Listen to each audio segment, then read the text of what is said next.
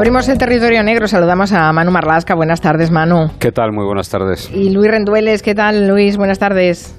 Hola, buenas tardes. Antes contábamos que hoy el juez ha abierto diligencias contra ese joven que simuló una agresión homófoba y anunciaba yo que hoy en el territorio negro nos vais a contar detalles, un poco la intrahistoria de esa denuncia, lo que ha ido descubriendo la investigación y un poco cómo se trabaja en general en los delitos de, odio, que a verlos, que a verlos hay, haylos. Pero ah, me gustaría felicitaros lo primero de todo porque creo que habéis eh, sacado la tercera edición de Territorio Negro. Bueno, eh, felicitar a la, bueno, felicitarnos, agradecer, bueno, pues agradecer, a la gente que escucha este programa porque porque sí, no, eh, ya estamos un poco iba a decir desbordados, pero todavía el otro día estuvimos estuve haciendo de teronero de mano en la feria del libro y es increíble la cantidad de gente que pregunta por el libro, que lo compra, que lo trae a firmar y que preguntan por la jefa.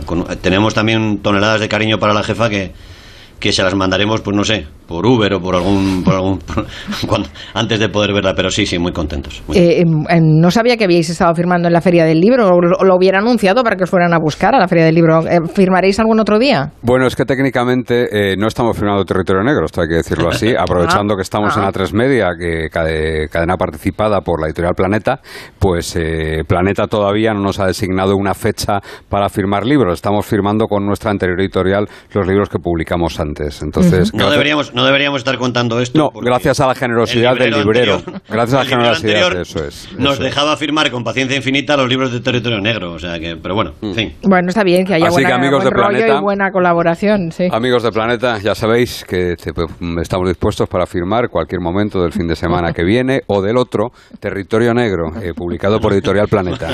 Creo que les, les llegará el mensaje. ha dicho Manuel ha dicho Manuel que esta temporada iba a ser más espontáneo.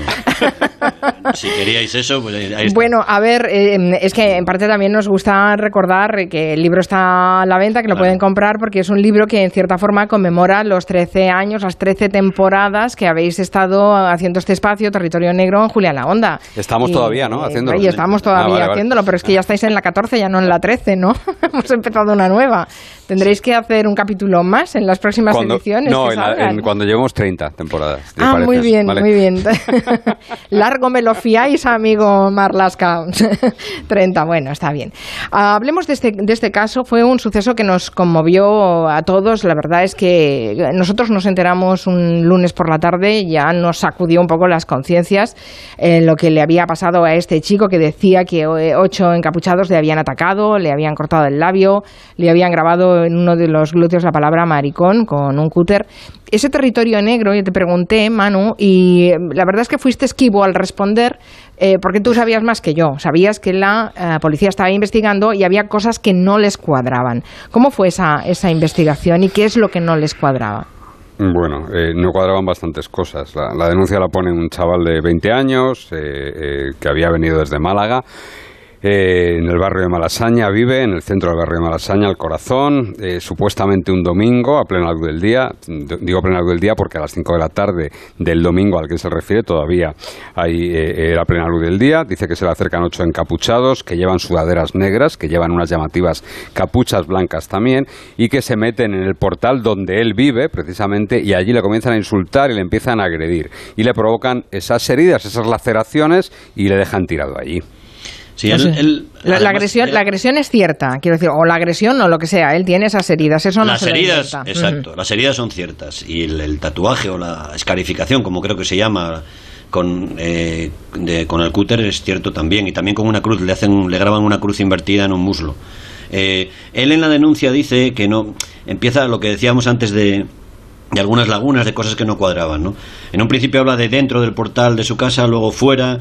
Dice que él fue el que abrió la puerta a los que llevaban las capuchas. Si ves ocho encapuchados es raro que tú les abras la puerta. En fin, no puede identificar a los agresores, pero sí apunta que por los insultos, eh, por algún acento que escucha mientras le están eh, golpeando, lesionando, pudieran ser un grupo de latinos. De ahí que se incorpora la investigación desde el primer momento, desde aquel domingo, en la, que además lleva la comisaría de centro, entran ahí también policías especializados en, luchar contra las bandas latinas, policías de la Brigada de Información de Madrid. O sea que eso que se llegó a que se que se circuló y que se dijo que lo habían agredido bandas latinas, eso forma parte de las primeras cosas que él dice a la policía. Sí, él, él dice que por algún acento y por algún insulto en concreto, por cómo, cómo le insultaban, qué palabras usaban, cree que pueden ser latinos. No había ningún testigo, tampoco se encontró testigos. No, no, tampoco había ningún testigo. Eh, él habla de una señora mayor, pero dice que le había ayudado en un primer momento, luego matiza que la mujer eh, no lo vio, pero que es que lo ayudó. Esa mujer la localizan más tarde, resulta ser una mujer de, origen chino, una ciudadana china, que dice que ella no sabe absolutamente nada de nada. ¿no?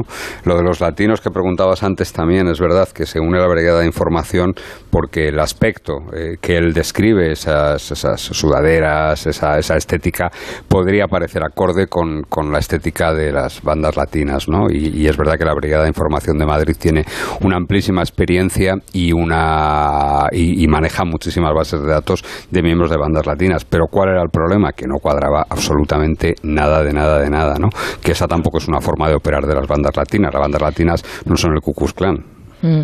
Bueno, Hay un dato ahí, la policía también, según se va creciendo la bola política, digamos, o mediática, no sé cómo llamarlo, la policía va encontrando más cosas que no le cuadran, ¿no? recupera el parte del hospital donde este, donde este chico acude a curarse de las lesiones y ahí él dice significativamente que fue pasadas las 6 de la tarde. Antes había dicho que había sido las 5. Puede ser una confusión, pero tampoco cuadra y él vive con su pareja y con otro compañero de piso y toman declaración al tercer, al tercer chico, al compañero de piso. Y ese compañero dice que le ve esas heridas, que sí, que se las ha visto, al salir de la ducha, pero que serían las cuatro y media de aquel domingo, con lo cual tampoco cuadra. Hay un baile ahí horario que no, que no facilita las cosas tampoco.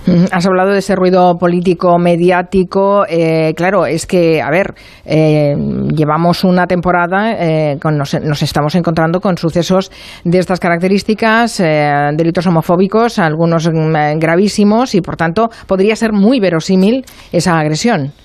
Bueno, eh, podría ser verosímil que hubiese una agresión eso por supuesto que sí, porque las ha habido. Es decir, en torno a esos mismos días ah, hubo varias agresiones, una en un pueblo de Toledo, en Velada creo que se llama, hubo otra agresión en Valencia de, carácter homófobo. Lo que pasa es que eh, cuando la policía recibe la denuncia, esta denuncia de los hechos de Malasaña, que lógicamente recoge un hecho gravísimo y de ahí que se forme esa bola, eh, a ver, el mismo domingo, que es cuando se presenta, el domingo por la noche, el gabinete de presidencia del gobierno y el del Ministerio del Interior eh, tenían conocimiento de esta denuncia y habían pedido detalles, ¿no? Pero claro, había un montón de cosas que no encajaban desde el principio. La calle de La Palma, que es donde se sitúa este suceso, es un sitio muy estrecho, una calle muy estrechita y una agresión tan bestia y sobre todo tan visible, tan visible. Ocho encapuchados y con, eh, con sudaderas negras y capuchas blancas llaman la atención, ¿no? Bueno, pues eh, alguien tenía que haber visto, alguien tenía que haber oído algo, alguna cámara tenía que haber grabado algo. Las cámaras se repasan absolutamente todas, cámaras privadas de comercios, las cámaras de las bocas de metro, de las estaciones cercanas ahí a la calle de La Palma. Incluso se buscan las cámaras de la sede del Tribunal de Cuentas, que está muy cerca, y no hay ningún grupo de jóvenes en los momentos previos ni posteriores a ese ataque. No llevan capuchas, eh, tampoco hay jóvenes con, eh, eh, sin capucha, es decir, nada. No hay ninguna banda latina, tampoco hay ninguna banda con trazas de ser de ultraderecha. Así que los investigadores, en todo momento, y esto es muy importante, en todo momento desde la investigación, desde el seno de la policía, se pide a todos los agentes que participaron en este Guirigay prudencia. Muy pocos hicieron caso. Y además advertían que había algo, eso era lo que nos decían a mano y a mí desde el lunes, el mismo lunes, que había algo que no era como se estaba contando. No nos decían bien qué, pero que fuésemos efectivamente con prudencia y que había algo que no, que no cuadraba, que no encajaba, que no, que no, que no, algo fallaba ahí. Entiendo que la, que la policía normalmente em, ya investiga con esa intensidad todas las agresiones que se conocen, ¿no? Eh, eh, es una pregunta. Sí que se investiga con intensidad las, las, agresiones y claro que hay policías dedicados a delitos de odio. No, no es una cosa nueva como ahora nos están intentando hacer ver. La semana pasada misma, coincidiendo con este suceso, en varias dependencias de Madrid, de la Jefatura Superior de Policía de Madrid, se estaba dando un curso de delitos de odio a los policías. Lo que ocurre es que el comisario del distrito que corresponde, el comisario del distrito centro, ante la posibilidad de que hubiera una banda encapuchada de ocho personas agrediendo homosexuales en Madrid de esa forma tan salvaje, evidentemente pasa a ser una prioridad absoluta esa, esa, esa investigación. ¿no? Y se hace una investigación rápida, eficaz, se contacta muy rápido con una antigua pareja de este chico, un, un joven cubano que está viviendo ahora en Alemania, Y ahí también les cuenta otro detalle que les hace, digamos, levantar las orejas. Les cuenta que él, este chico, este chico cubano, inició al, chico español en, eh, en unas prácticas sexuales duras, sadomasoquistas, cuando ambos estuvieron pasando juntos casi un año en Berlín. Además, se hace un repaso, como se suele hacer en estos casos, ya, ya lo hemos dicho aquí muchas veces, ¿no? Ya no hay investigación que no cuente con, con las redes sociales, con un estudio muy, muy detenido eh, eh, eh, de las redes sociales. Y cuando los agentes empiezan a comprobar las redes sociales de este chaval, del denunciante, bueno, pues descubren que el chico se anunciaba en algunas páginas vinculadas a, bueno, al sexo, a, las ofertas de sexo. Y en ese mundo sordido y clandestino, pues es cierto que hay muchas, mucha gente, igual que hombres y mujeres, que se arriesgan a sufrir malos tratos, a sufrir todo tipo de abusos y a veces ni siquiera se denuncian. Y barajan esa posibilidad también, que este chaval fuese víctima de, algún tipo de abuso y que él no se atreviese a denunciarlo y que él se hubiese montado esta película de los encapuchados precisamente por eso, ¿no? Eh, claro, porque el hecho de que, bueno, de, que realmente es un chico joven, 20 años, la relación podría ser consentida, pero a lo mejor lo que no era consentida era la agresión. Pero está en una tesitura difícil, ¿no? Para, para denunciarlo, claro. Sí, muy, muy difícil porque él no quiere que su pareja sepa eh, cómo ha sido ese encuentro sexual, digamos, privado, ¿no? Entonces, evidentemente es muy difícil. Él ahora insiste en que fue todo consentido, pero la policía duda también. ¿eh? Y, es verdad que en ese circuito que te dice Manuel, sórdido de, esa prostitución masculina, eh, es verdad que hay una práctica que se llama escarificaciones que por lo visto consiste en eso. ¿no? Y es una práctica que se, se paga y se hace. Con, a nosotros nos resulta increíble, pero por lo visto eh, hay personas que pagan para hacer eso. Y bueno, en fin, lo cierto, el miércoles el, ya tres días después, la policía tiene todo este arsenal de cosas que, hemos ido contando. Además, hay un veterano policía que recuerda un crimen que hubo de un, de un, de un homosexual en Madrid, también con este tipo de cosas sadomasoquismo, un asesinato de hace muchos años, eh, ven las similitudes de, de, ese, digamos, de ese mundo, y ya le hacen ver, los, los policías, le hacen ver al denunciante que esa tarde de miércoles iba a haber incidentes, porque había una manifestación convocada en Madrid, y dentro de esa manifestación grupos minoritarios antisistema se estaban ya colando para tratar de montar lío al final. Y con ese argumento y, con otros el joven finalmente confiesa. Dice que se inventó lo de los encapuchados, que no existen, y él dice, insistimos que es lo que dice, que fue una sesión de sexo duro y consentido con dos hombres con los que él quedó a través de una aplicación de móvil en un piso de Madrid y dice, ellos fueron los que insiste con sentido, le rompieron la gorra, la camiseta y le grabaron, le tatuaron, le hicieron esas heridas. ¿no? bueno, nosotros lo contamos en directo porque además mm, Manu Marlasca tenía la, primicia y nos lo, nos lo hizo llegar eh, todavía en el programa. Em, em, hoy hemos sabido que el juez ha abierto diligencias contra este joven. Ya nos advirtió Manu Marlasca que em, una simulación de delito, pues evidentemente es... Eh, es un delito. es un delito, claro. Sí, es un delito castigado con penas menores, con penas de multa, pero al fin y al cabo es un delito, ¿no? Y, me consta, y fíjate, a lo mejor no, no voy a decir algo que, que, a alguien no le gusta, ¿no?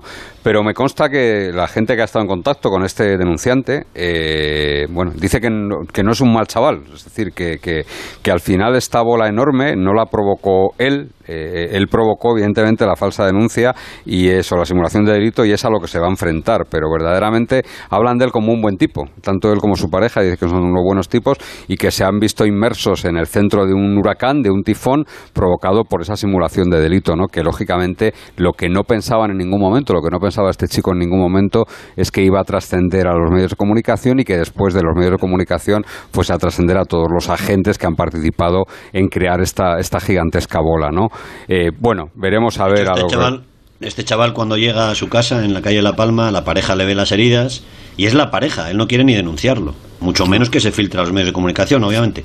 Y es la pareja la que le anima a denunciarlo. Él se resiste, le cuenta lo de los encapuchados, y los dos salen de casa, tiempo después, y la casualidad hace que un coche patrulla de la Policía Nacional esté por ahí, por Malasaña, y es su pareja el que va al coche patrulla y dice que quieren denunciar una cosa, ¿no? El chico no tiene escapatoria, digamos, o sea, tiene que mantener esa primera mentira que ha contado, digamos, para para, para, para no perjudicar su relación personal y ahí empieza la enorme bola. Mucho menos el chico pensaba que se iba a convertir en, pues en titular de, de, medios, de televisiones, de redes sociales, etcétera, etcétera. Pero esto, esto hay que decirlo, ¿eh? hubiese trascendido ¿no? los medios de comunicación, eh, este chaval al final hubiese tenido que contar lo, que ha contado, ¿no? porque eh, eh, es verdad que la policía se alarmó, incluso antes esta noticia trascendió el lunes, corrígeme si, me equivoco Luis, esta noticia trasciende el lunes y el, el domingo por la tarde eh, ya la policía empieza a pedir cámaras, empieza a hacer una investigación muy en profundidad por lo que te decía Luis, porque el comisario de centro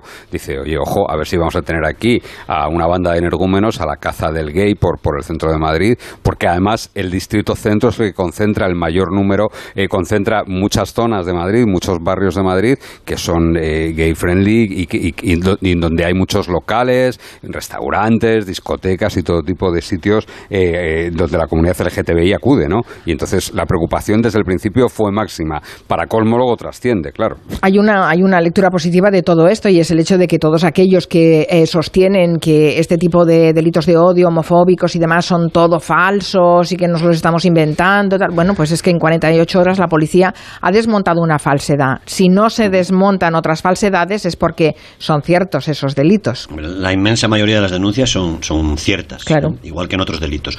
Y el problema es el contrario. El problema los cálculos que hay es que solo se denuncia uno de cada diez delitos de odio de este tipo. Quizás porque no hay costumbre de perseguirlos, quizás porque la gente cree que no le van a hacer caso. En fin, hay que denunciar. Esto ocurre como hace unos años con las agresiones sexuales a menores. Hay que denunciar. Y es verdad que se denuncia muy poco. ¿no? Uno de cada diez es una proporción bajísima. Se calcula uno de cada diez. Sí, eso ocurría hace unos años con las agresiones a, chicas. ¿eh? Con, la violencia machista. Sí, sí, sí. sí, O sea que bueno, es cuestión también de concienciar y de que la gente anime y sepan que van a tener una respuesta. Tengamos en cuenta una cosa, Luis eh, y Maricarmen. Eh, los delitos de odio existen y se contabilizan como tal solo desde el año 2013. Claro. Solo desde el año 2013. Sí, claro. Eso es muy reciente. es, eh, bueno, es que la sociedad cada vez se conciencia más y evidentemente como pasó con la violencia machista, ¿no? Que tardó mucho a concienciarse. Yo es que recuerdo cuando era pequeña que eran crímenes pasionales y fíjate en lo que en lo que ha derivado, ¿no? Porque estamos cada vez más eh, más concienciados. O sea, solo desde el 2013. Claro, por eso por, eso las cifras se retuercen como se retuercen, ¿no? Estos días eh, alguno no habrá salido de la sorpresa de que el aumento de los delitos homofóbicos va desde un 9%, que es la realidad, hasta un 43% como dijo la ministra de Igualdad.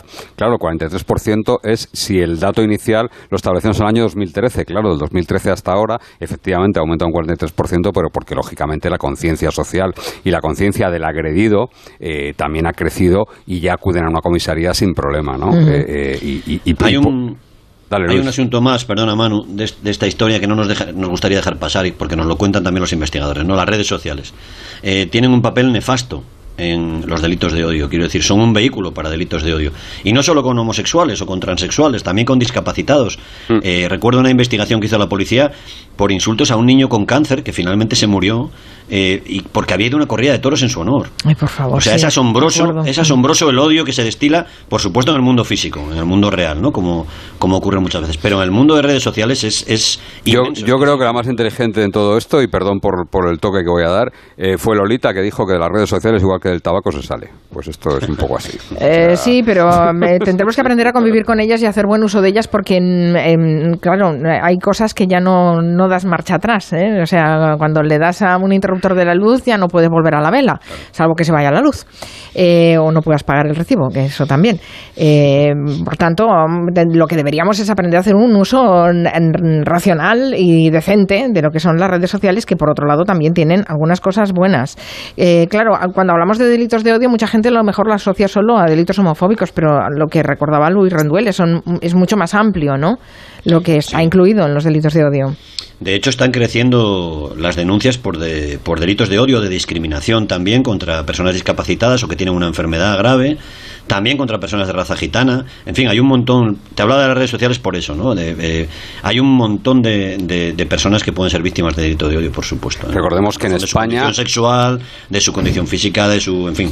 Recordemos que en España, por ejemplo, por ejemplo, y no existía como tal el delito de odio, se quemó viva a una indigente en un cajero.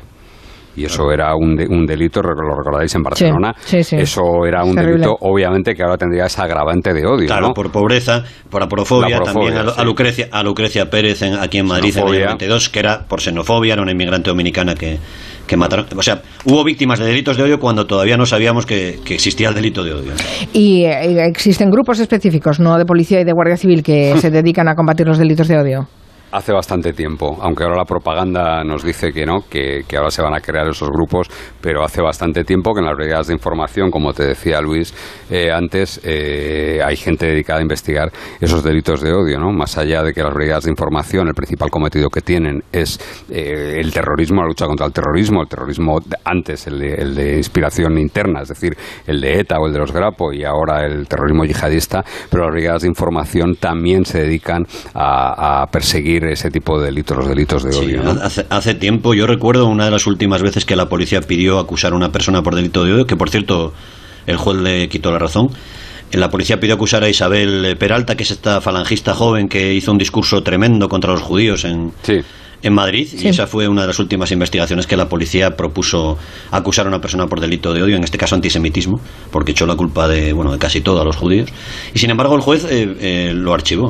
O sea que sí llevan trabajando tiempo. contra- Y luego, sobre todo, igual que hace un tiempo se comenzó a formar a las plantillas de policía, de Guardia Civil, de Mossos de Escuadra, de Ertzaintza, de todos los cuerpos policiales, se empezó a formar para, a la hora de recibir denuncias de violencia machista y violencia sexual, hace ya bastante tiempo que en esos cuerpos policiales también reciben una formación específica para atender a los delitos de odio, sea de la índole que sea, ¿no? Es decir, que cuando uno va a una ODAC, a una oficina de denuncias, o va a un puesto de la Guardia Civil a presentar una denuncia, eh, puede ir tranquilos, tenga la condición sexual que tenga o tenga la identidad sexual que tenga. Eh, se le va a atender, o, o- o- o- o creo que en la inmensa mayoría de los casos se le va a atender perfectamente sin ningún tipo de discriminación y, sin, y, y- y como De un hecho, ciudadano cualquiera.